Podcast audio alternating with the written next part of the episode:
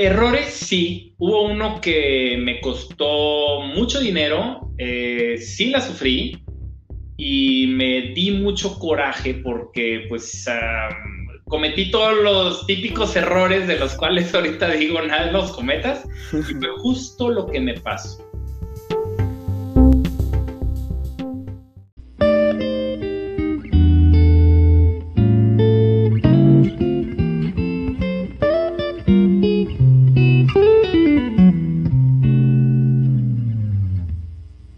Olá a todos, bem-vindo a mais um podcast de Simples Finanças, onde te ajudo a pagar mais rápido tus deudas, invertir sem medo e criar patrimônio. Hoje, entrevistando Alfonso Marcelo, de Fim Formado. Muitas graças por aceitar essa invitação, Alfonso. Para aqueles que não te conhecem, puedes apresentar-te. ¿Qué tal? No, muchas gracias ahí por, por la invitación, ahí por, por estar en comunicación. Y sí, pues eh, así como, eh, bueno, tú, tú tocayo, eh, fanáticos de las finanzas personales. Y pues llevo 20 años de ser financiero, fíjate, ya un, un muy buen rato. Y mm, ah, digo, por muchos años, hasta hace tres, fui Godín, entonces trabajando en instituciones financieras, 13 eh, años en casa de bolsa, aseguradora, eh, operadora de fondos, entonces he estado pues, muy, muy metido en el tema de las finanzas. Y, y, en estos últimos tres años justamente fue cuando dentro del mismo tema financiero eh, me quise dedicar a, la parte de educación. No, no doy clases en ninguna universidad porque luego me han preguntado, pero lo que hago es más bien eh, webinars, conferencias, bueno, pues eh, eh, pláticas, videos, más que redes sociales, he estado más en los medios tradicionales, también algo en redes, obviamente, pero pues es, en eso hago, justamente ahí con, así como tú, pues platicando y tratando de difundir el tema financiero. Muy bien, qué bueno, muy importante esa tu presença, não, principalmente na tele, tu estás aí é, um pouco mais diferente que nas redes. E por que tu decidiste fazer esse cambio de Godines ou esse cambio para a educação financeira? Eh, pues me ganaron las ganas, pero hubo algo en medio, hubo un detonante que yo creo que sin ese detonante tal vez no hubiera pasado o no Ajá. hubiera pasado. Ajá. Y fue, eh, se llama Querido Dinero. Ok. es una plataforma ahí, pues, que tú conoces de, educación financiera, eh, que pues ya tiene ya algunos años, y a mí me tocó, yo soy uno de los cofundadores, me tocó iniciarla, digo, seguimos, seguimos trabajando, yo ya como backstage, es decir, ya no estoy en, eh, dando la cara, porque ahora hay muchas caras, eh, pero el tema de, de querido dinero se formó al, mientras yo estaba trabajando en Casa de Bolsa. Ok. Entonces, al momento de hacerlo simultáneo, hubo algo de capital semilla, claro que sí, de, de la casa bolsa donde trabajaba, que, lo cual ayudó muchísimo porque había, eh, pues contratamos un diseñador y hay buenos dibujos, yo no lo sé hacer, entonces eh, hubo que contratar a gente al respecto. Eh, y luego también se, hicimos un libro entre cuatro, entre los cuatro que, que iniciamos el proyecto.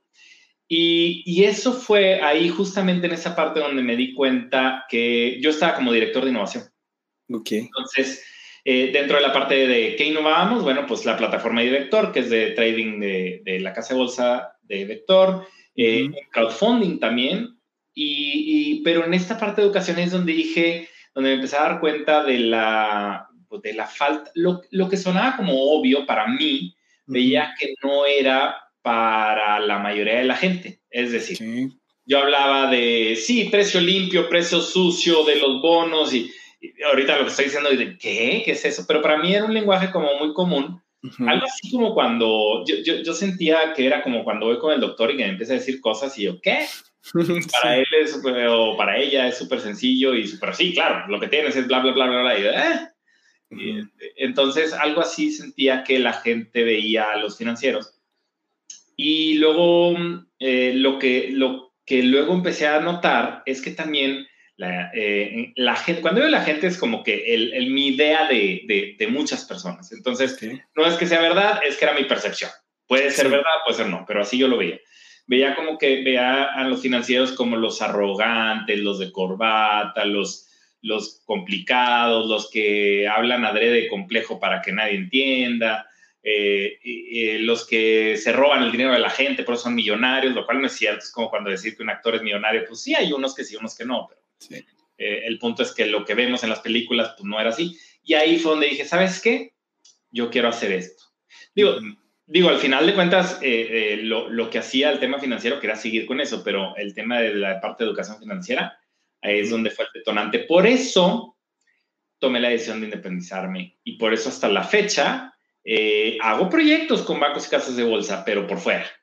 y me han ofrecido trabajo y no lo he aceptado. y buenos trabajos, pero no, no, eh, eh, decido estar aquí en donde estoy. okay. por, por amor a la educación financiera, tú estás perdiendo dinero. ¿Casi eso? La verdad es que sí, sí, pero no sí. O sea, sí, también me dicen, oye, pues, este, porque me hicieron una pregunta hace poco y me dijeron, si siguieras en, en, una casa de bolsa en donde seguías o en otra parecida, ¿tendrías más dinero? Y la respuesta es sí, mucho más. Sí. Pero no me quejo, estoy, estoy muy bien, o sea, no, no es ninguna queja, no, no, no, que no se malinterprete nada, este, estoy muy bien, eh, pero, eh, pero tendría bastante más y tal vez dos Porsches estacionados, sí, sí, probablemente, pero, pero me interesa más eh, ser feliz.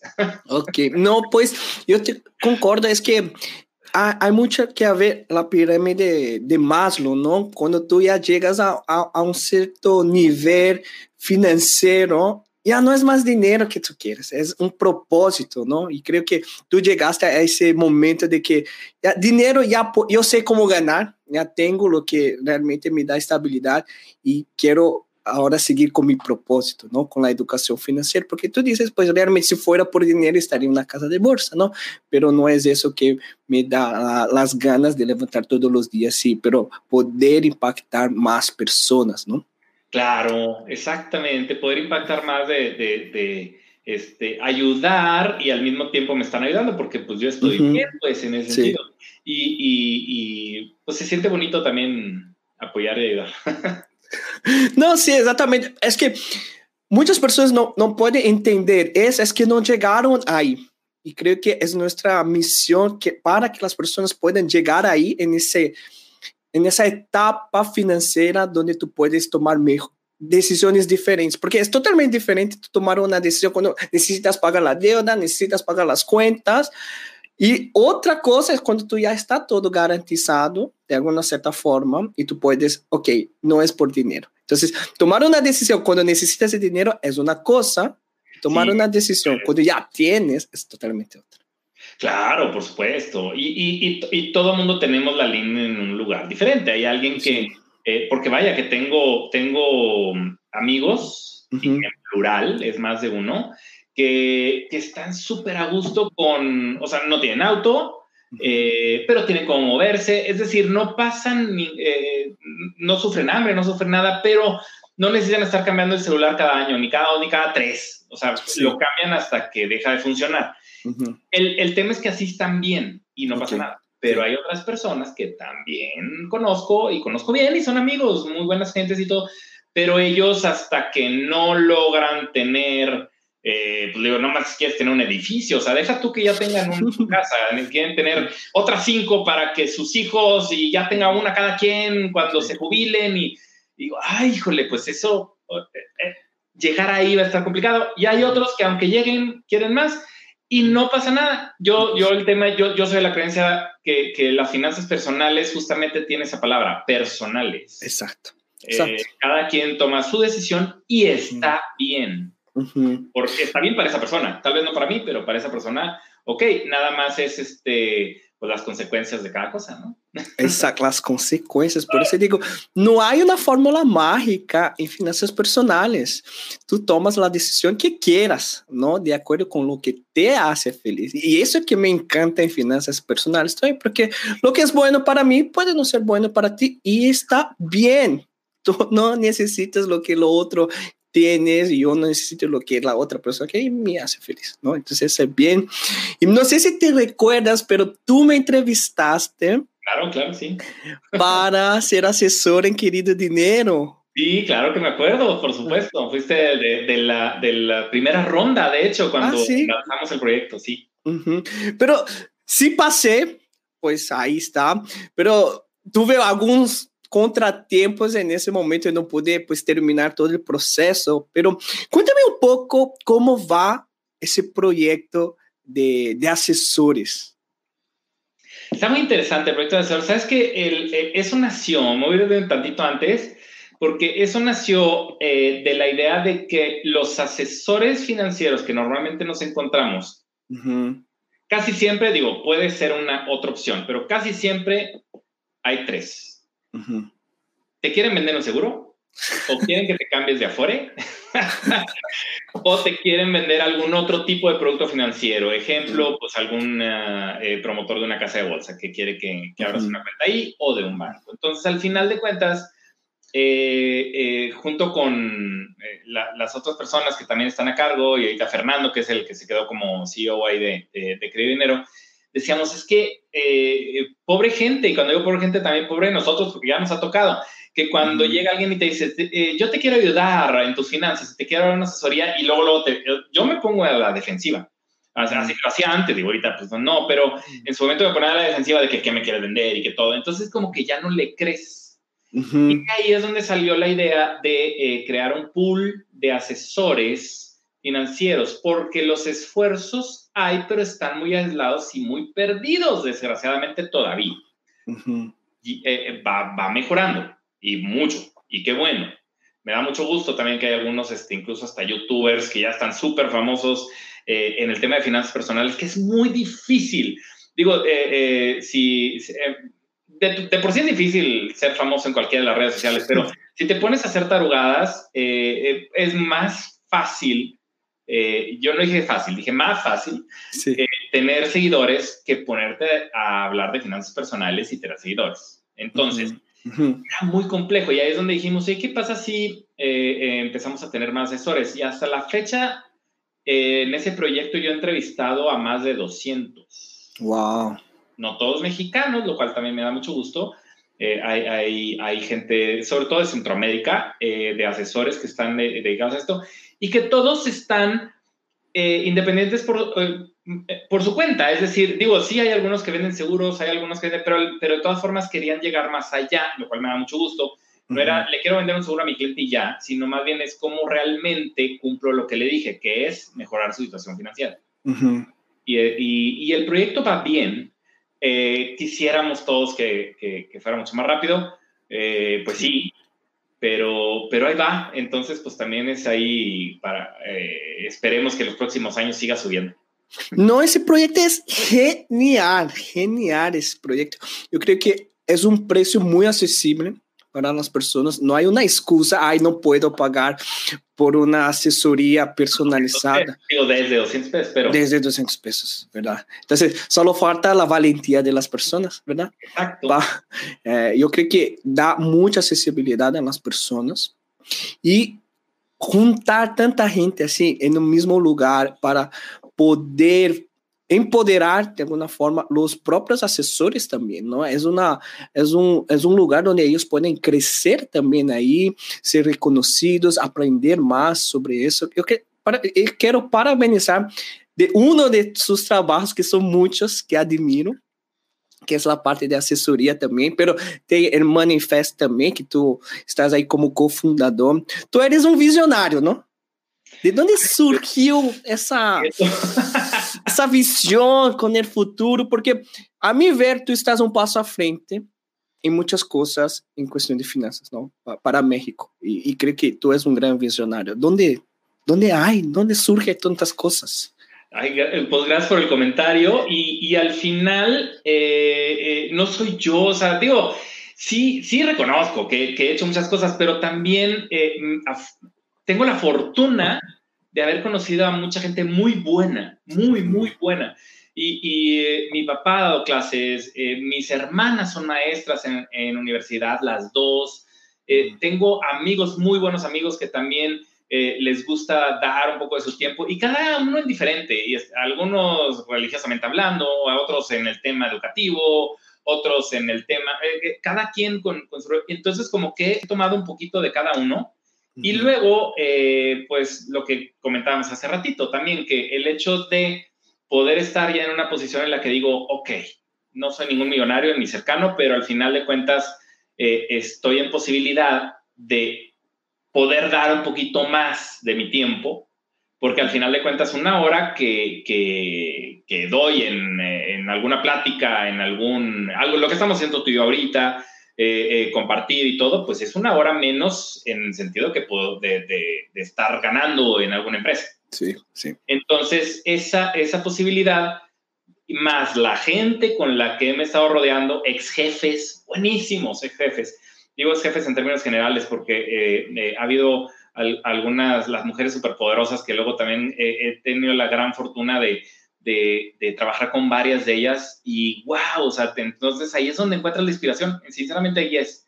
Acabo de ver un, eh, un video, en el, no es una frase mía y ni tampoco de la persona que, que, donde vi el video, pero decía que, que, tenemos dos manos, una para agarrarte de alguien que te ayuda a subir y la otra mano para traerte a alguien que le ayudes a subir. Entonces, así es de como dices, bueno, pues al final yo estoy ahí, hago mi trabajo, pero también el contexto que me ha rodeado ha sido buenísimo. No, me encanta de verdad tu humildad cuando entré en contacto contigo y todo, y por todos los proyectos que tú haces y por todos los consejos, tú eres consejero de algunas empresas y todo, todos los proyectos que tú estás involucrado. De verdad, a mí imagino falta de tiempo y aún así tú aceptaste estar hablando conmigo y aún así estar dando, queriendo donar tu tiempo. Me encantó mucho, me impresionó mucho tu humildad y también platicando contigo veo que tú eres una persona que une gentes. Es una persona que está trabajando con mucha gente en varios, uh, en varios proyectos y no es algo muy fácil no, de trabajar con personas, ¿verdad? Entonces, ¿cómo que tú, cómo tú trabajas con personas o qué tips tú puedes dar con personas que tienen socios así? Por, por ejemplo, el FinFest, tú estás ahí junto con Daniel Urias y con Levi, ¿verdad? Correcto, sí. Entonces, y también, querido dinero, tú hay, tienes ahí otros socios también. En Manifesto, tú también tienes otros socios ahí también. Entonces, habría otros socios y así. Exacto. ¿Cómo que tú trabajas así con tanta gente diferente? Fíjate, alguien una vez me dijo, hace mucho tiempo, yo era todavía estudiante de secundaria y se me quedó grabado, dice, eh, eh, eh, júntate y reúnete con gente que sea mejor que tú. Y eh, lo que pasa es que luego el ego nos lleva a de que no, yo soy el bueno en esto, yo soy el bueno en esto, pero cuando reconoces que también hay gente muy, muy buena y mejor que tú, y sobre todo en otros temas que son los que te pueden ayudar a reforzar, wow. Ejemplo, ahorita decías lo de eh, que trabajo en el, en, en, el, caso, bueno, de Monifest, que es así, pues el de, de, lo más famoso, que este año también ya estamos a punto de, y cuando digo a punto de, estoy hablando de dos semanas, de lanzamiento oficial. Em, con Daniel Urias, que es de cultura financiera, es, eh, es un experto en las redes sociales. Yo no. Y no pasa nada, no me estresa. Eh, eh, digo, sí, está muy bien con el tema, con la, gente que me sigue y, pongo en Twitter ahí todos mis comentarios, y, pero Daniel es un máster, es, es excelente. Entonces dije, ok, esta persona está buenísima para eso. Y luego eh, Levi es muy bueno también con el trato de las personas y con el hecho de resolver los problemas, no procrastina, es de que cuando estamos hablando de, oye, mañana hay que hacer eso, ¿qué mañana? Y cuando estábamos hablando en la misma, en el mismo Meet, eh, ya mandó los correos y ya mandó los WhatsApp y yo, pero no era mañana, no, ya le dije. Y ya me contestó y ya pasó esto. Entonces, este, son cosas que digo, wow, entonces al momento en que admiras cosas de, varias personas y donde empiezas a reunir fuerzas, ahí es donde está la clave y eso te anima a seguirlo haciendo. No te digo que nunca lo he regado, por supuesto que lo he regado muchas veces, me he equivocado también de gente. Em, hay algo también que, que, aprendí, que un muy buen amigo, o sea, sí, aunque sea de los mejores amigos de toda la vida, no es necesariamente el mejor socio. eh, no lo es. Y de hecho esa sería una de las recomendaciones más así que, que, no confundir esa parte. Me acaba de volver a pasar, cuando creí que no me iba a volver a pasar. un, buen amigo de Monterrey, yo soy de, de, Monterrey, Nuevo León, aunque vivo en Ciudad de México desde hace una década, pero mm. eh, es uh, productor, productor en, en, televisión, comerciales, es muy bueno en Monterrey. Tiene un equipo grande, tiene, este, es bastante bueno y es una buena amistad, pero también lo mismo que es bueno está topado en trabajo y en trabajos grandes. Estoy hablando de proyectos de un millón de pesos para arriba.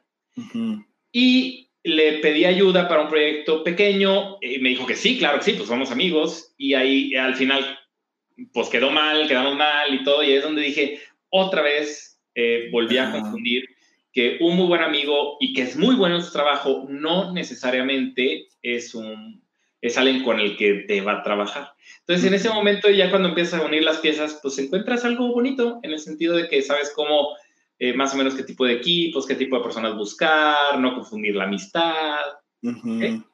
Entonces, muy bien. Entonces, tú buscas personas que son buenas en áreas que tú no eres, ¿no? Pues tú no eres el especialista, ¿no? Entonces, podemos en ese, en ese sentido, que para aquellos que quieren hacer una sociedad, pues busquen personas que tú es mejor que tú en otras áreas, ¿no? Que tú no dominas, ¿no? Para que así ustedes puedan complementar todo eso. Y cómo que surgió, FinFest es una empresa, ¿no? Que ustedes formaron y FinFest es responsable, eh, creadora de Moneyfest, ¿verdad?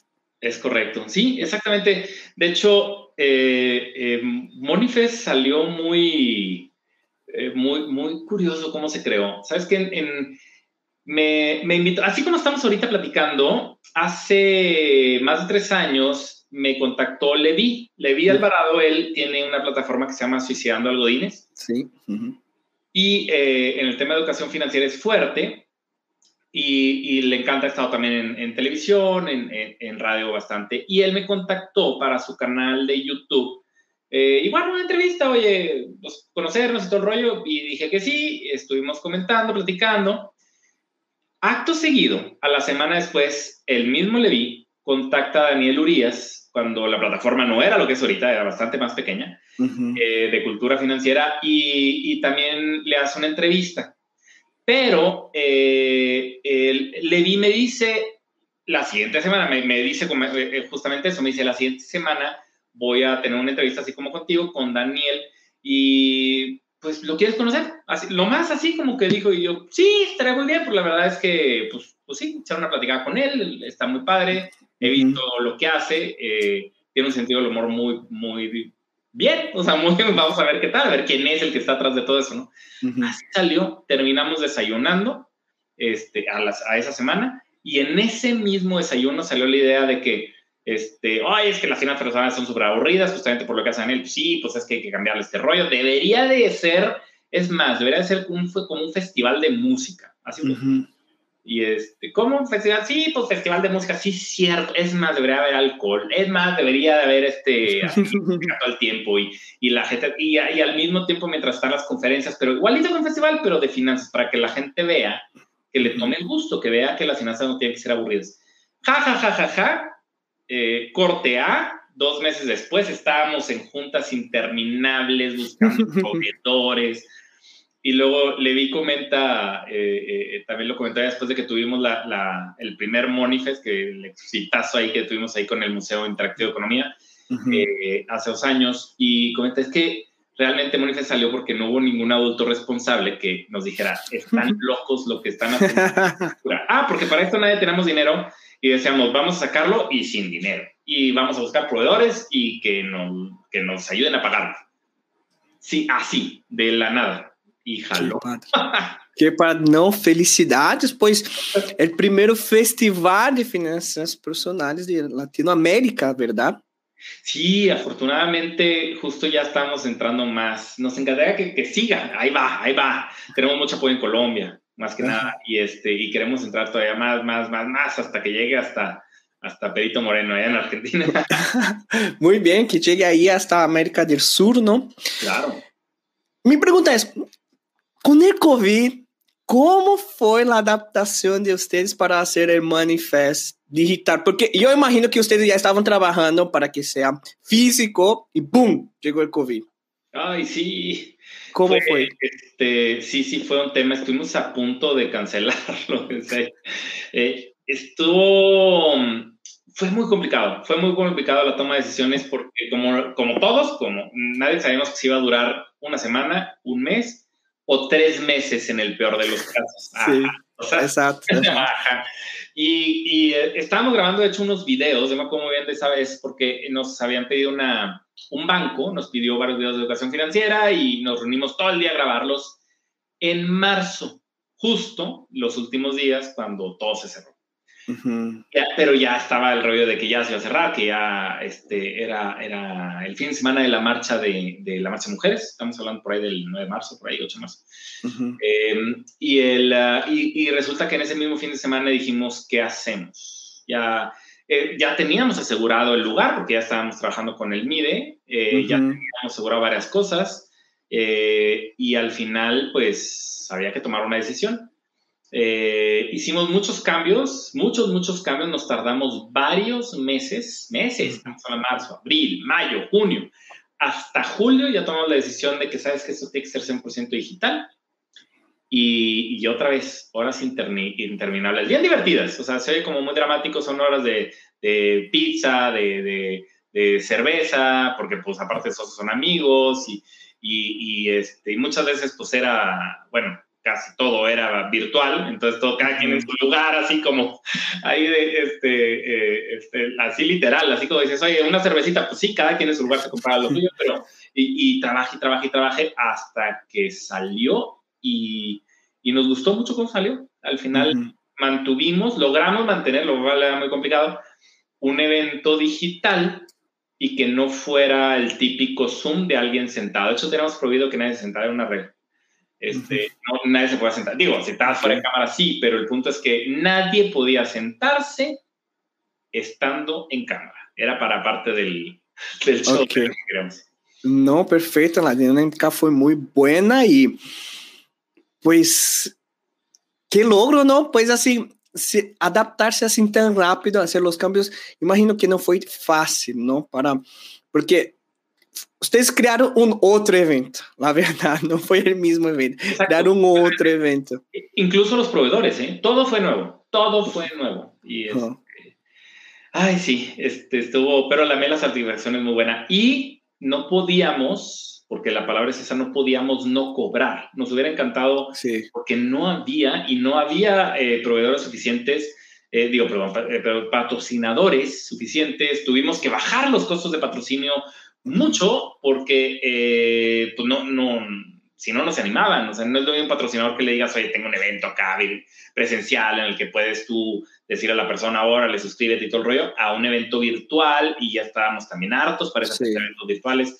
O sea, sí, sí fue complejo, pero, pero afortunadamente salió. 1.700 personas. Ándale, não, que bueno, que padre, não, foi que, que bonito, que bonito. Assim, me encanta que pessoas como tu, como Daniel, como Levi estão realmente abrindo espaço, o caminho para outros, não? A poder aí também caminhar esse questão de educação financeira.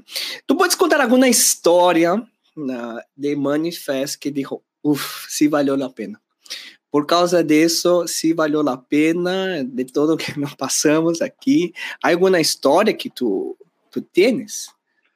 Ay, híjole, pues es que sí, sí hay muchísimas historias, sobre todo cuando te empiezas a dar cuenta eh, de, de, la que la gente sí le interesa. O sea, es decir, y cuando digo la, la, gente, los participantes, las instituciones, eh, la, la, oportunidad que tuvimos con el Museo Interactivo de Economía, donde cuando presentábamos el proyecto decían, sí, y en muchos de los casos decían, no tengo dinero, pero quiero ver cómo le hago para apoyar. Y sobre todo porque teníamos también otra de las reglas, y digo reglas porque teníamos que tener ciertas, ciertos lineamientos que decíamos, Monifest es de gente independiente. Llegaban muchos que decían, oye, yo soy el director de Asset Management de X Banco, y decíamos, muchas gracias, te conozco, yo por lo, por lo donde he trabajado en Casa Bolsa, conozco a mucha gente de muy buen nivel y no podían participar en Monifest porque no eran independientes. Mm, Entonces, ahí es donde decías, ¿cómo conseguir apoyo de, de, independientes? Entonces, eso fue una donde cuando te encuentras que, que, que, nos apoyaron muchísimo de todos lados, bueno, estamos, estoy hablando de los aliados, eh, eh Knights, que también es famoso por este tema, dicen, yo les, les ayudamos, tenemos un newsletter, y luego salían también en la revista Entrepreneur, eh, eh, otras revistas también que nos apoyaron, hasta Tan Chilango, la revista Chilango en México, y empezaban a salir varios de que saben que yo les apoyo, les puedo apoyar en especie y les puedo apoyar un banco también por ahí que también salió y en las pantallas de las sucursales, las pocas que estaban abiertas en su momento. Eh, entonces ahí es donde encuentras una súper satisfacción.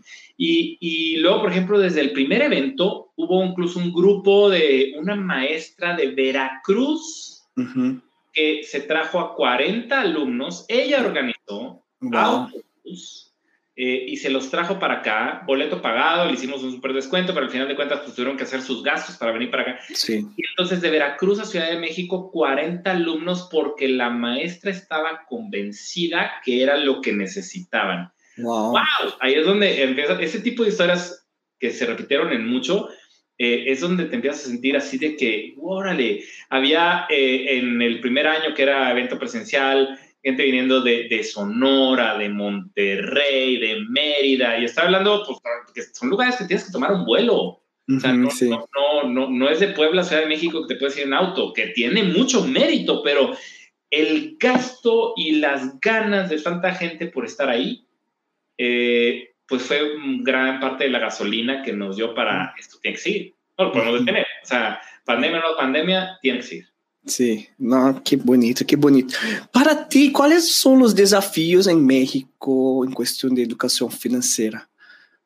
Ay, híjole, son muchísimos por dónde empiezo. El tema de la inclusión eh, eh, es muy fuerte en México porque todavía ayudó mucho el tema de la pandemia en cuanto a que más personas empezamos a utilizar los servicios bancarios por Internet, pero de todas formas hay eh, muchísimas personas que no usan servicios bancarios por muchas razones.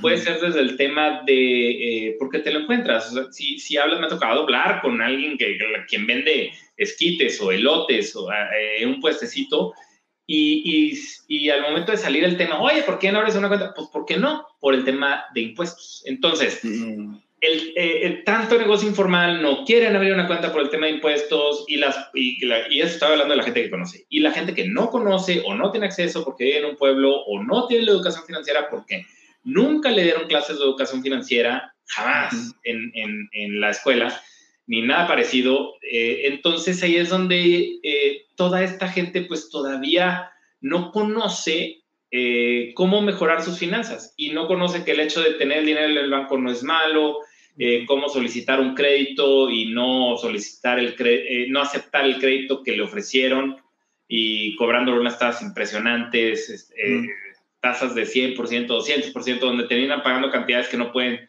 pagar o pagan el artículo cuatro veces por la cantidad de intereses.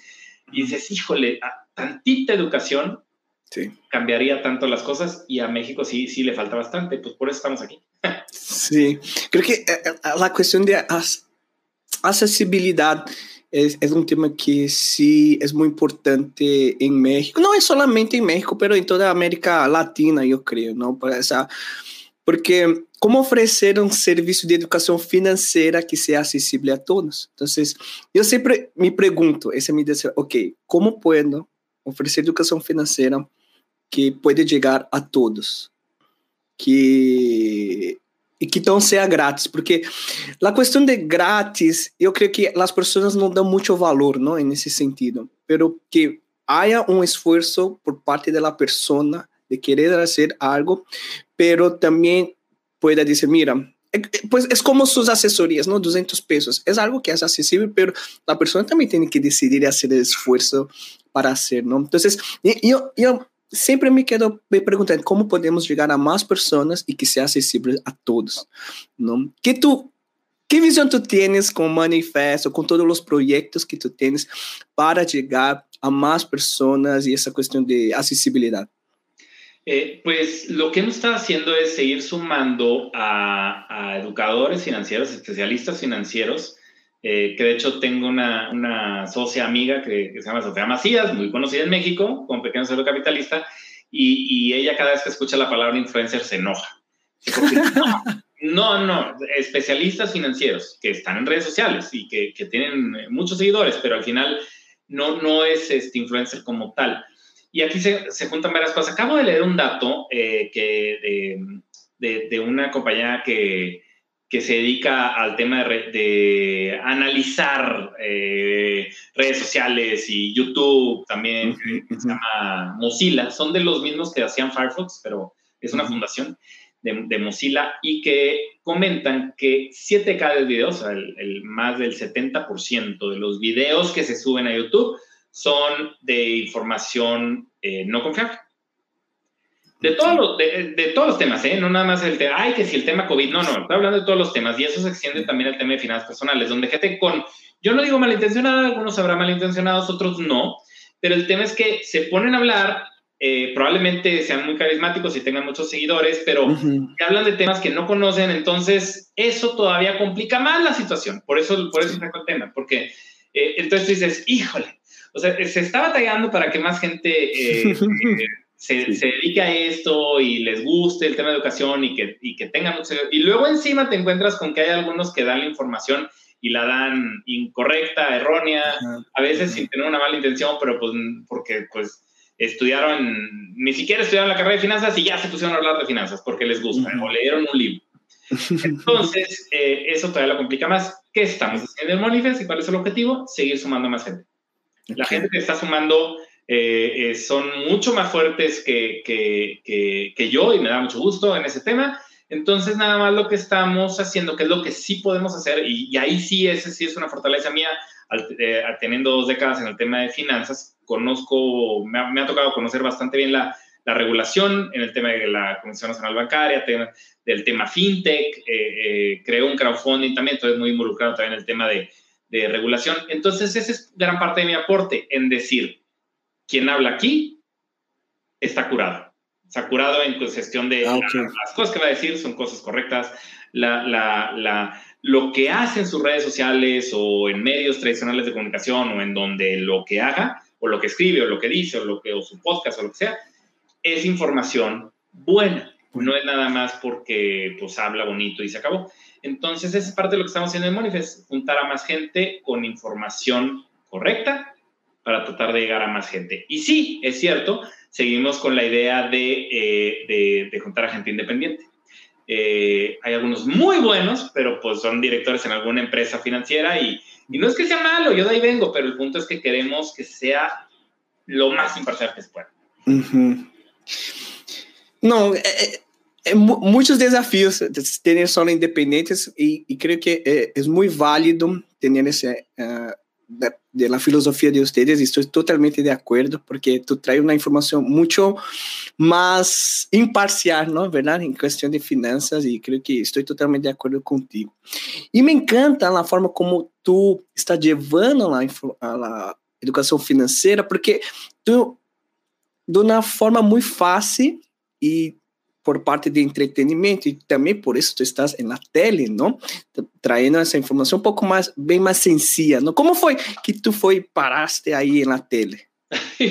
Híjole, ese tema está, está, está curioso porque eh, lo, lo, que platicamos al principio, no soy yo, fueron yo más las circunstancias. Entonces, uh -huh. la gente con la que estaba rodeada. Tengo un muy buen amigo desde hace muchísimos años, igual también así más de 20, eh, que se llama Roger González. Él eh, está, trabaja en TV Azteca, en Venga la Alegría, y es famoso ahí en, en, eh, en redes sociales y en todas. O sea, está, es, es, actor, ahorita anda de productor, estrenándose, mañana arranca hasta en Cinepolis Click, bueno, anda con su rollo.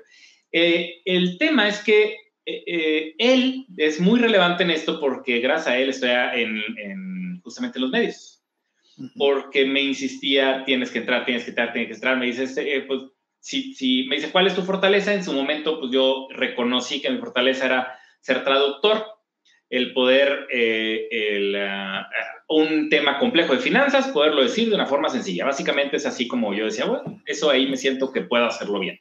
Dice, ok, entonces pues arráncate. Hasta que un buen día me dijo, eh, hasta la fecha todavía sigue con un programa en, en, en FM, eh, eh, y, y, todavía lo tiene ese programa, y me dijo, pues te invito, ven. Y yo, ¿qué? Ven, órale, lánzate. en ese momento también, pues sí, estaba trabajando en la casa de bolsa. En, también se da en simultáneo se da la opción, la oportunidad de que yo eh, vaya y hable para hablar de los productos de la casa de bolsa en, en Imagen Radio, que es a nivel nacional. Entonces, al momento de darse esto simultáneo, dije, pues ya demasiada presión, órale. Debo reconocer, voy a, voy, a, voy a comentar algo que también para mucha gente suena así como que súper raro. Yo tenía pavor de hablar en radio o televisión. En este momento no entraba tele, ¿eh? era por radio. ¿En serio? Pavor. O sea, uno de mis miedos más grandes era ahí. Y no, y era bien raro porque dar conferencias ya lo había hecho, lo estaba haciendo, no había ningún problema. No sé qué había en mi mente que el, el, tener el micrófono y saber que había gente del otro lado que no, la, que no tenía retroalimentación. Sí. Porque cuando estás en una conferencia, pues sabes si, eh, si se ríen, no se ríen, si dices un chiste, eh, todo ese rollo. Pero cuando estás en el radio no sabes nada y algo pasaba en mi mente que me daba pavor. Nadie me lo cree. ¿Cómo es posible? Pero si te hablo, sí, ahorita lo hago lo he hecho ya cientos de veces, literal, pero eh, eh, así fue como llegué. llegué. Entonces se da este rol simultáneo, entonces sigo en imagen, ando en, en, en Ex, en radio todas las semanas, una y otra vez. No se me quitaba, por más de un año yo seguía eh, sudando, sufriendo, pero la satisfacción cuando terminaba era buenísima. El hecho de haber dicho, lo hice bien, había mil errores, muchas veces no lo hacía tan bien como quería, como obviamente, pero, pero, pero dije, ah, le acabo de dar información que no es basura, aunque sea que haya escuchado uno. pero afortunadamente sabía que había mucha gente escuchando, entonces en ese tema como que esa satisfacción era más fuerte y de ahí siguió y siguió. Del radio me hablaron de Televisa, eh, están en Televisa Deportes, también para otro programa de ahí este, más radio y luego más Televisa y luego Imagen Televisión, que nació el programa, entonces yo también un programa nuevo en ese momento que se llama Sale el Sol, sigue existiendo todavía, y también me hablaron de ella, y se fue como una cadena. La verdad, yo no he buscado a ni uno, y todos esos me han buscado, lo cual me da mucho gusto, y así estoy hasta la fecha. De hecho, estoy ahora en uno nuevo que sale en agosto, eh, que es eh, un programa de, eh, no es de tele abierta, sale en, en, cadena, que es de mundo ejecutivo específicamente para mujeres. Se llama Fema Wake y es para mujeres ahí de emprendedoras, lo cual también está padrísimo, pues eso que tengo ahí un, un crush en general con todas las mujeres que emprenden y que salen adelante y todo. Entonces soy el financiero de ese programa. y así, como ese proyecto sigue saliendo y saliendo, saliendo entonces Que padre, és um homem bendecido. Vou pedir que tu hagas orações por mim também, para que coisas assim possam passar claro. em minha vida. Esto que sí. Sí, pues entre más gente estemos aquí, mejor. Y, eh, y, y, en tu caso reconozco que sí has estudiado y que no eres un influencer, sino un especialista financiero, lo cual está bien. Muchas gracias. Muchas gracias. Es que a mí, no sé cómo tú llegaste a cuestión de finanzas, pero a mí me llegó por la dolor, ¿no? Sufrí mucho en mi niñez con mis papás, con las malas administraciones que ellos tenían. Entonces tuvimos muchas deudas. Tuve un momento que tuve que salir de casa, vivir en casa de mis tíos, porque venían los creedores en mi casa. Y yo vi mis papás arrodillados en mi casa, pues con los creedores. Es, es, una, es un recuerdo que tengo muy presente en mi, en mi, en mi memoria, ¿no? E o dinheiro sempre foi um sinal de dolor para mim. Não queria ganhar dinheiro, porque todos meus recuerdos eram de dolor, eram deudas. Tínhamos dias que não tínhamos luz, teníamos, outro dia não tínhamos água. Ah, os telefones, não, nesse então não, não, tu não podias ver uma identificação de chamada, não? Então, nós tínhamos medo de quando tocava o telefone, porque seguro eras um credor. E o que meus papás diziam, mira, dice que não estamos. E era assim, não? Era essa tensão uh, todo o dia, não? Todos os dias. Era, e, pues, de aí fui conhecer sobre finanças e cheguei a Dave Ramsey e me soy coach financiero de, de Dave Ramsey, pero yo elegí Dave Ramsey por su programa, porque mis amigos estaban pues platicando sobre finanzas, sobre inversión, sobre cosas que yo jamás había escuchado con mis otros amigos, ¿no? Entonces, ay, no, escuché ese Dave Ramsey, ah, pues bien, pues ok. Y tiene una parte de su programa, de su podcast, que es el, que eles gritan que soy libre de deudas, ¿no? I'm debt free. Y recuerdo la primera vez que, que, que, escuché, pues ellos hacen pues un resumen de cómo fue todo el proceso de pagar todas las deudas, las dificultades, cómo se sentía. Yo empezaba a llorar, lloraba mucho. Cuando ellos gritaban, era como un grito de esperanza para mí. Y yo digo, mira, ellos pasaron por todo lo que pasé sí, y lograron. Y ahí en ese momento, no, tengo que conocer más, empecé a escuchar más, no, voy a me certificar como coach. Y yo, yo hice de mi misión, no, necesito ayudar a personas que pasaron por mismo que yo, eh, en cuestión de deudas, todo el sufrimiento, que existe una esperanza, que se claro. puede hacer algo totalmente diferente. Y, mientras, y cuando hice toda la certificación de Dave Ramsey, yo lloré en todas las clases. Wow, sí. Por la no por dolor, pero la esperanza que me, que me llenaba cada clase. Es posible cambiar, es posible cambiar, es posible vivir de otra forma, ¿no? Y pues puse todo el proceso en mi, en mi vida, uh, todos los enseñamientos y vivo esa tranquilidad que él, que él, que, que él dice, ¿no? Y por eso decidí hacer, llevar todo eso también. ¿Y tú, tú tuviste algún momento, algún error financiero, algún dolor uh, financiero en tu vida? Sí, sí hubo muchos. Eh, afortunadamente tuve una muy buena universidad, eh, de, eh, pude estudiar una carrera que no es de finanzas, estudié ingeniería industrial, o sea, ni siquiera tenía de finanzas. Okay. pero saliendo de ahí fue donde mi primer trabajo fue en el área de tesorería, es decir, en el área de finanzas, y a partir de ahí me enamoré de la parte financiera. Uh -huh. errores, sí. Hubo uno que me costó mucho dinero, eh, sí la sufrí y me di mucho coraje porque pues um, cometí todos los típicos errores de los cuales ahorita digo nada los cometas y fue justo lo que me pasó. Yo durante los, todos los primeros años de, eh, de que estaba trabajando, la verdad es que me decían, no, yo llevo un muy buen control, presupuesto, eh, estaba viviendo en casa de mis abuelos, en otras uh -huh. palabras, no pagaba renta, eh, lo cual estaba buenísimo porque me ahorraba mucho dinero y a diferencia, y es donde empe empezó el error, y empezó el, el, tema del ego y de sentirme mejor, y, porque decía, ah, a diferencia de mis amigos que se la pasan derrochando y gastándose todo su dinero, yo ahorraba lo más que podía, y, y bastante, o sea, estoy hablando de la mitad de mi sueldo, eh, porque podía, porque no pagaba renta eh, sí. y, y, pagaba muy pequeñas cosas en el tema de supermercado, porque siempre pues, me consentían y, y, pagaban mis abuelos el supermercado, eh, entonces pues, aprovechaba, ¿no? Entonces todo eso me dio la oportunidad entre esa parte y entre el hecho de que yo también no trataba de cuidar ahí el dinero, ahorrar, ahorrar, ahorrar, ahorrar. ¿A qué hago con esto? Que después de varios años, ah, ¿cuál era mi objetivo? Porque pues, todo el mundo, pues como para qué, o sea, nomás era por avaricioso. No, yo realmente yo quería tener un departamento. Okay. Lo más pronto posible. Yo quería ya hacer, haz de cuenta que sí, el tener mi propio departamento. Claro que lo que, lo que quería juntar era eh, el enganche, el 20% famoso del enganche para el otro 80% pedir un crédito hipotecario y, y, va. Pero entonces yo quería hacerlo rápido, lo más rápido. ¿Qué sucede? Eh, ya cuando me faltaba poco para lograr este 20%, yo ya sabía dónde una, una torre de departamentos ahí en Monterrey que, que, está, que iban a hacer y un proyecto y todo eh, me ganó el hecho de, de decir, don, ¿cómo le hago para ganar más? Yo trabajando en una casa de bolsa con ya mucho conocimiento financiero, habiendo pasado exámenes de la MIF, que son eh, eh, certificaciones aquí en, en, México para poder ser promotor de una casa de bolsa, operar en ese eh, mercado de dinero capital, es decir, acciones o instrumentos de deuda como los CETES. Había pasado todas las certificaciones. Tenía todo eso.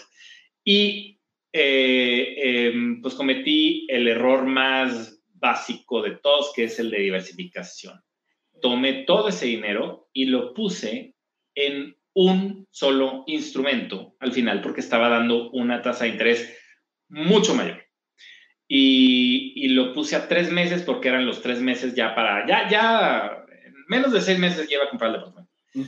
Eh, se llama Metrofi. Metrofinanciera, una compañía que quebró, ya, ya, vamos, para mal, eh, que quebró hace varios años, hace ya muchos años, más de 10, eh, y que esta compañía estaba muy bien, calificada como triple Estamos hablando que era una super empresa en su momento. Y el error de haber puesto todo ahí para un tipo pagar, haz de cuenta que como si estuviera invirtiendo en un CD de tres meses, pero básicamente en vez de ser set era la deuda de esta compañía, que estaba muy bien, y de la noche a la mañana se cayó de ser de las mejores compañías del país, ta, ta, ta, ta, ta, a estamos en quiebra, no podemos parar. Y todo mi dinero ahí. Todo, todo el enganche de la casa y todos mis ahorros y todo lo que tenía ahí. Se acabó. Hasta la fecha no lo he recuperado. ¿Perdiste todo? Todo, todo mi ahorros por, por cometer el, eh, uno de los errores más básicos de las finanzas personales, que es no diversificar. ¿Cuál es la razón? No recuerdo cómo estaban las tasas en su momento, pero básicamente si ahorita un set está al 5, digamos que ese instrumento me daba el, el 15. Estamos hablando que era muchísimo más, tres veces más, por algo que, eh, y ahí es donde empiezas a decir, oye, ¿por qué si la compañía estaba tan bien, por qué te paga tres veces más? Ahí es donde, no, o sea, todo estaba mal. O sea, eh, eh, digo, ahorita, normalmente, pues cuando volteas para atrás, es más fácil decir, ay, hubiera comprado Bitcoin, se hubiera hecho esto. Pues sí, pero en este momento no lo, no lo ves, es la formación del presente. Y, y, y, en vez de andar diciendo, oye, por, por buena empresa que sea, voy a poner un poquito aquí, un poquito lo pongo acá, no todo en el mismo lugar, sea, sabemos que una inversión no debe estar todo el dinero, aunque sea muy segura. Todo lo que tú y yo sabemos, eh, lo rompí. ¡Wow! Me costó. Pero me interesa más cómo que después, cómo te sentiste, cómo fue el proceso. Porque primero, fue un dinero grande para tu edad, ¿no? Para por enganche. ¿Cómo fue emocionalmente eso? ¿Cómo tú se sanaste, pues? Eh, pues eh, sí fue complicado porque eh, lloré, sí, me enojé también, me duró mucho tiempo, pero eh, eh, pues estaba enojado conmigo, ni siquiera estaba enojado con la compañía que quebró.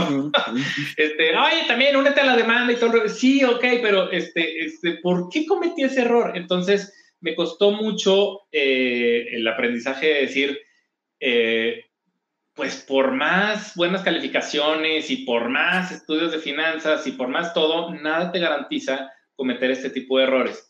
Y, yo diciendo que, es indispensable diversificar y cometiendo el error de no diversificar, entonces estaba como muy enojado conmigo. Sí me tardé eh, varios tiempo en recuperarme y sobre todo porque, pues, obviamente ese departamento no lo pude comprar en ese momento y me tardé bastante más. Ya lo hice, digo, ya la historia es bonita ahorita, pero, pero, pero en su momento, pues, eh, cambia todos sus planes, lo que querías ya no es. Entonces, de ahí se me vienen todos los recuerdos de sacrificios de amigos de, que se eh, compraban un teléfono celular y cosas y yo no lo hice. Y luego para tirar todo ese dinero porque desapareció, es dices, ¿qué?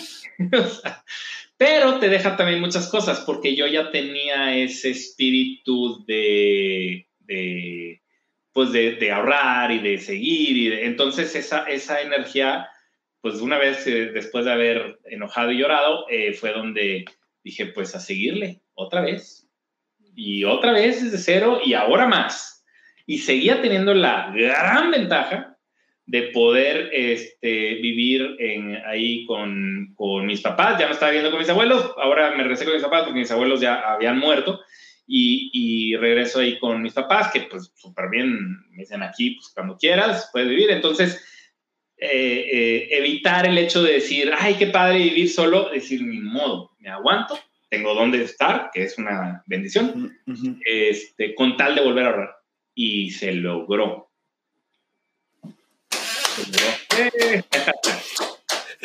Muy bien, qué impresionante, qué impresionante. ¿Y cuáles son tus miedos ahora? Pues puede ser financieros o en general.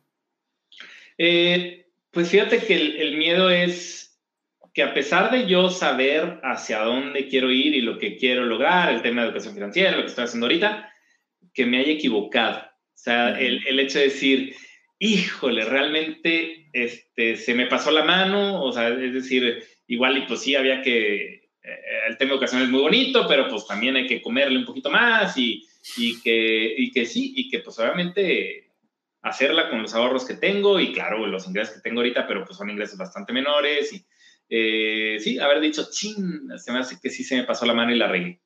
Mm. Si hay un medito por ahí, pero, pero las ganas son más. Sí, no, pero yo pensé, dinero se gana, pues en algún momento se, se puede ganar, ¿no? Una vez que pierde, pues uh, con todo el conocimiento que tenemos es mucho más fácil ganar dinero ahora que 10 años atrás, ¿verdad? Cuando tú no sabías nada, ¿no? Entonces, por ejemplo, si tú perdieras todo en ahora, ¿qué tú harías para levantarse? Para levantar, pues uh, sí, sí tendría que, que, sacrificar parte del tiempo que dedico a educación y sí me tendría que regresar, sinceramente, a, al tema, igual en finanzas, ¿eh? pero en el tema de Godín, trabajando en una institución financiera, pero eh, eh, habría varios twists ahí. Pues digo, ya sé un poquito más, ya tengo más conocimiento en ese sentido. Haría también un deal de, oye, está bien, nomás dame oportunidad si, de poder seguir en tele o en radio cuando se ofrezca. Es decir, eh, tendría esa negociación para poder tener un poco más el hecho de la tranquilidad financiera en ese sentido de poderme empezar a recuperar y, por el otro lado no soltar el tema de educación, porque pues sí hay un gran miedo en ese sentido, siguiendo hablando del tema de los miedos, de, que todo este esfuerzo, pues que no tenga el impacto que, que, me encantaría. O sea, ¿qué me encantaría? Pues que los más de 100 millones de mexicanos y luego los millones y los 300 millones o quién sé cuántos ya son, en, en, en, Brasil, en todos los demás países, de, que, de, de, poder tener un impacto y que digas, híjole, pues me moví, me moví, me moví, pero pues casi no se sintió el impacto. O sea, sí, sí, o sea, eh, sí, sí hay un poquito de miedo ahí, pero creo que ayuda mucho eh, pues lo que estaba haciendo, que es seguirme reuniendo con gente que hace esto mismo para que a ver si entre todos. ¿Cómo, cómo tú, tú, ves esa materialización de ese impacto? ¿Cómo, cómo es tu visión? La materialización de ese impacto, uh -huh. pues yo creo que sí se va, se va a sentir en el sentido que, eh, digo, las estadísticas van a decir que hay más gente que está eh, ahorrando, hay más gente que está eh, haciendo aportaciones voluntarias para su retiro.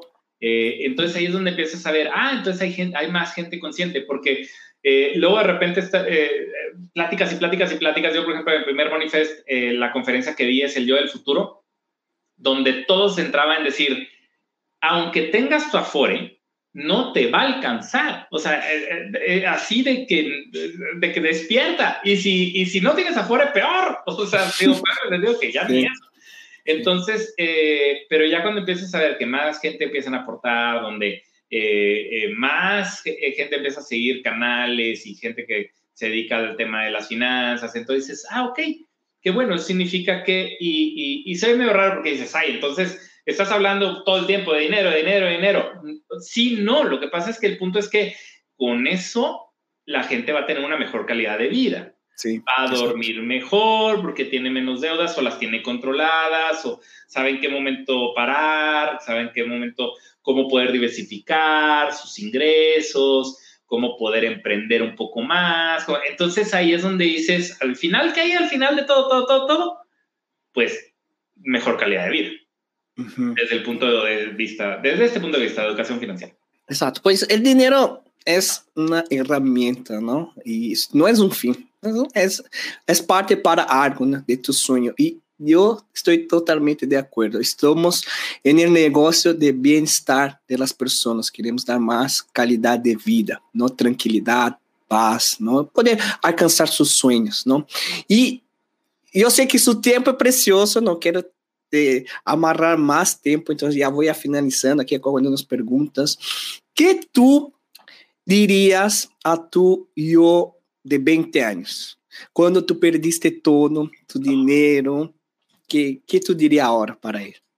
Hijo, pues de entrada es este, en, pues le diría, estás por el camino correcto, sigue y, y, y eh, vas bien. O sea, va a haber más tropiezos, porque sí le diría, no va a ser el único. Ese va a ser uno de muchos. Entonces, pues, síguele, no te rindas, no te rindas y dale, dale, dale. O sea, como sería más bien el tema motivacional, pero no sería de, eh, evita hacer esto y nunca vayas a caminar por esa calle. O sea, porque al final, pues, todo soy ahora por las vivencias buenas y malas y la gente buena y mala que conocí. Y, entonces, pues, sería más bien es no te rindas. Ok, muy bien, qué padre. ¿Y qué tu yo del futuro diría tu yo de presente? Que qué bueno que tomé la decisión de independizarme y dedicarme a la financiera. Y es, es, definitivamente sí sería eso, o sea, que sí es por aquí. O sea, ese, ese cambio de Godines para emprendedor fue fácil, fue difícil, no. como como que foi que passou que tu disse não agora sí vai agora quero independizar ¿Qué pasó ahí Ah, bueno, ese es algo muy importante lo que acabas de decir. A mí me ayudaron. En otras palabras, me corrieron.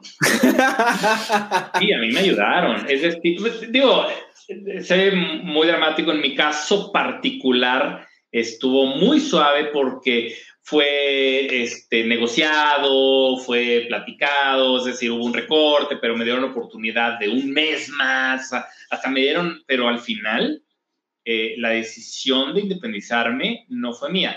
Yo ya tenía la idea, yo ya quería, no me había atrevido a aventarme. Entonces, quien el catalizador o lo que me ayudaron fue cuando me dijeron, pues no, pues ya este, esta área se cierra, se cerró el área de innovación y, y, ya no, y no hay trabajo. Entonces, en un mes te quedas sin trabajo.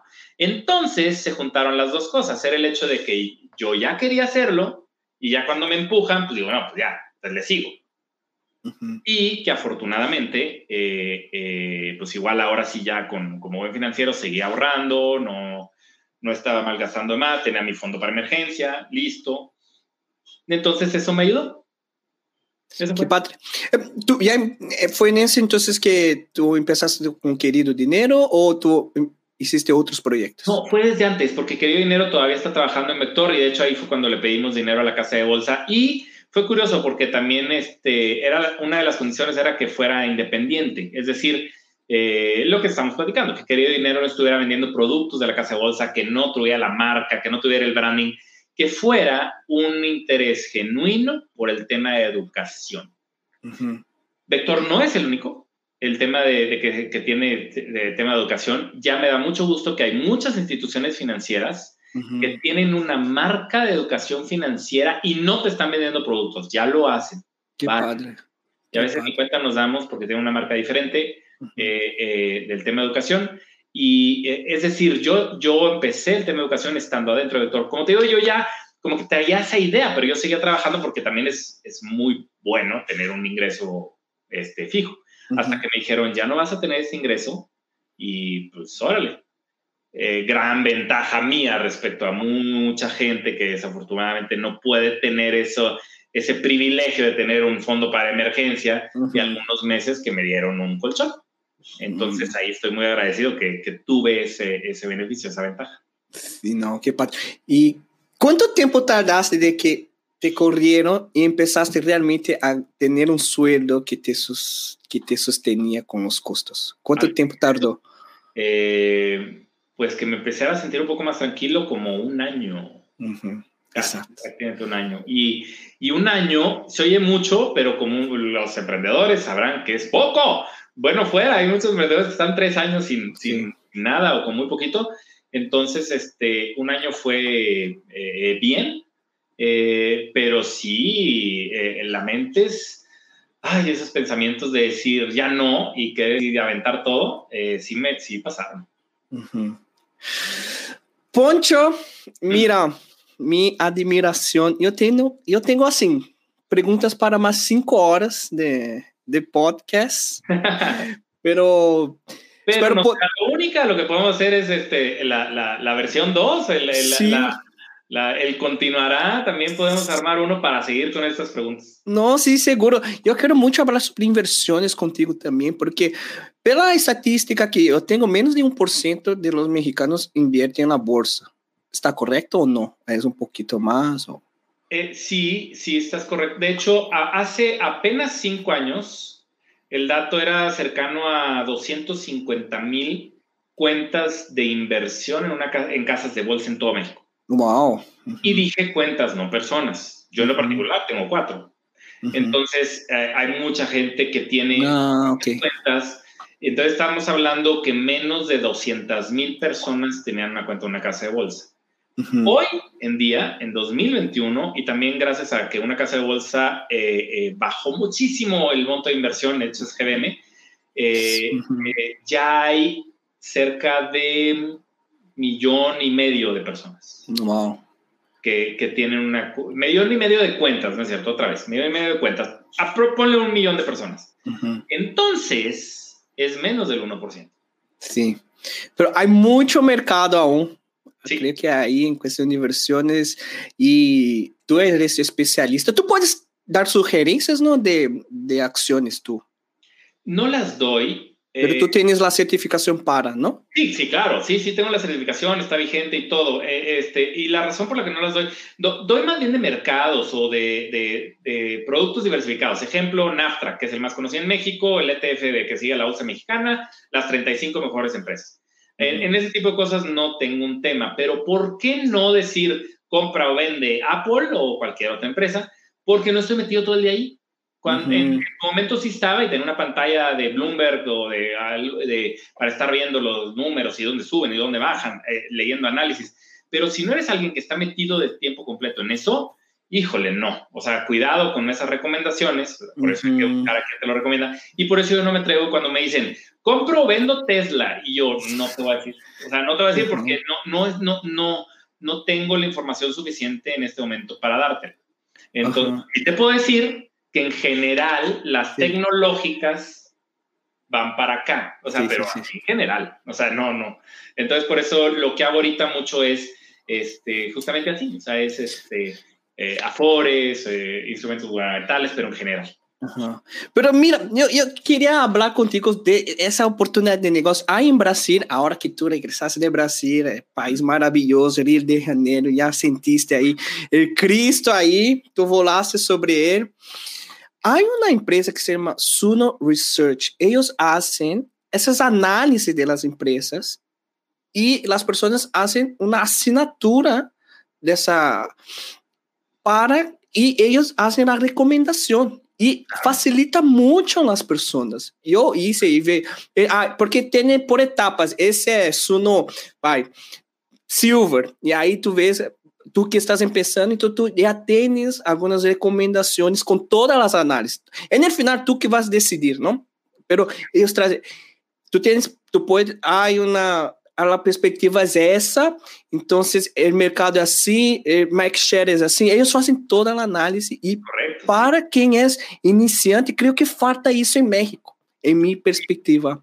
Sí, las casas de bolsa lo hacen. Eh, eh, no pueden ver todas las empresas de México y del mundo porque no. Sí, sí, sí, eh, normalmente eh, están entre 30 y 60 empresas. Por ejemplo, ahorita que hablábamos de GBM, GBM, eh, y ahí dicen su departamento de análisis cubre 60 empresas. Entonces, de esas 60, si toman y te dicen, ok, esta empresa lo bien, esta empresa lo mal, estamos recomendando compra o venta, y sí, claro que, que, hay, hay, que hay que buscarla aquí en México y en, en las mismas casas de bolsa, y ahí te dicen y te dan la información, no, no, no, no hay, eh, está disponible, pues, de, este tipo de información de que comprar vender. Específicamente, las personas, gran parte de las personas que se dedican a esto estudiaron algo que se llama CFA, Certified Financial Analyst.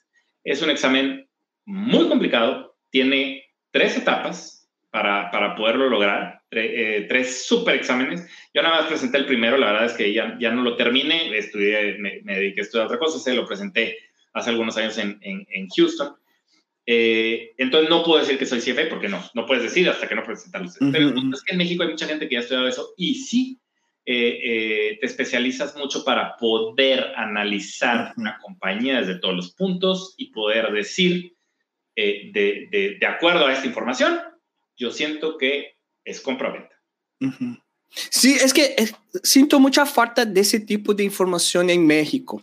En Brasil la cuestión de inversiones está un poco más adelante. Hay muchas casas de análisis, hay muchas, por ejemplo, si tú quieres ver fibras, hay un sitio todo de fibras que te muestra todos los, todos los datos que necesita de ocupación, de rendimiento, con los mínimos detalles, ¿no? Y aquí, y aquí en México yo no, yo no, no logro encontrar esas informaciones tan completas aquí, ¿no? Entonces creo que, y, y y eso podría ayudar mucho a las personas que están empezando, pero ¿qué, qué tengo que ver para analizar una, una acción expreso? Entonces, creo que uh, pod podría ser hacer un esfuerzo mayor en ese sentido para apoyar, para ayudar a alarmar más gente a la, para invertir, ¿no?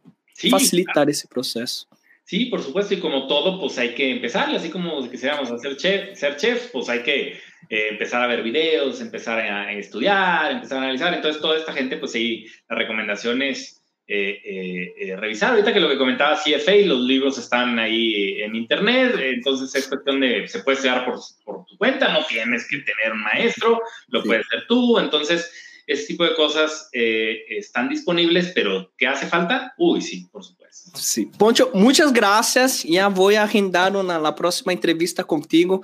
Me encanta. Mira, ya, ya soy fan tuyo ahora, uh, depois dessa entrevista, por toda sua labor, por toda sua humildade, todo o que estás fazendo na questão de educação financeira. E para aqueles que querem saber mais de ti, querem te encontrar, onde podem te encontrar?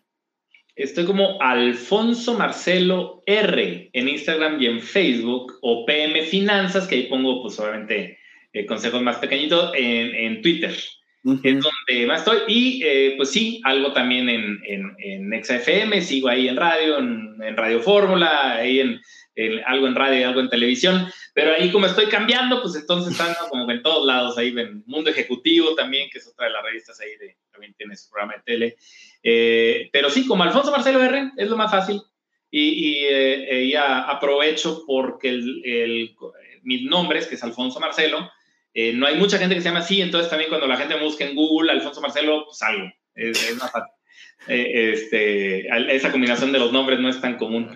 Sí, qué bueno. qué gusto, muchas gracias por, por tu invitación, porque pues, sí, también me da mucho gusto platicar contigo, este, tu labor, por eso accedí, porque eh, creo en tu labor y en lo que estás haciendo, y, y, pues sí, me da, me da mucho gusto que, que te hayas animado también por ese camino de las finanzas, de la educación financiera. Muchas gracias, muchas gracias.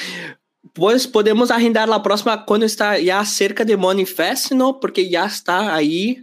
Tú dijiste que el lanzamiento en dos semanas ya, ya van a lanzar. Correcto, ya, ya próximamente. Entonces. Eh, ¿Cuáles son las fechas de Manifest? 16 de octubre. Muy bien. Solo un día. Solo un día, 16 de octubre. Pero este, ya, no, ahorita todavía no puedo revelar más detalles, pero va a estar muy bueno. Va a superar al del año pasado, va a superar al del primer año. Nos estamos esforzando bastante. Es eh, eh, más gente, más contenido interesante, más contenido inédito de que no, no son cosas que se encuentran así en, nomás en YouTube. Entonces, eh, no podemos platicar ya próximamente en eso. Bien, no dudo, no dudo que vai ser increíble. Muchas gracias a todos que acompanharam essa entrevista, que me encantou. E nos vemos no próximo episódio. Tchau! Gracias! Gracias. Boa noite. Boa noite.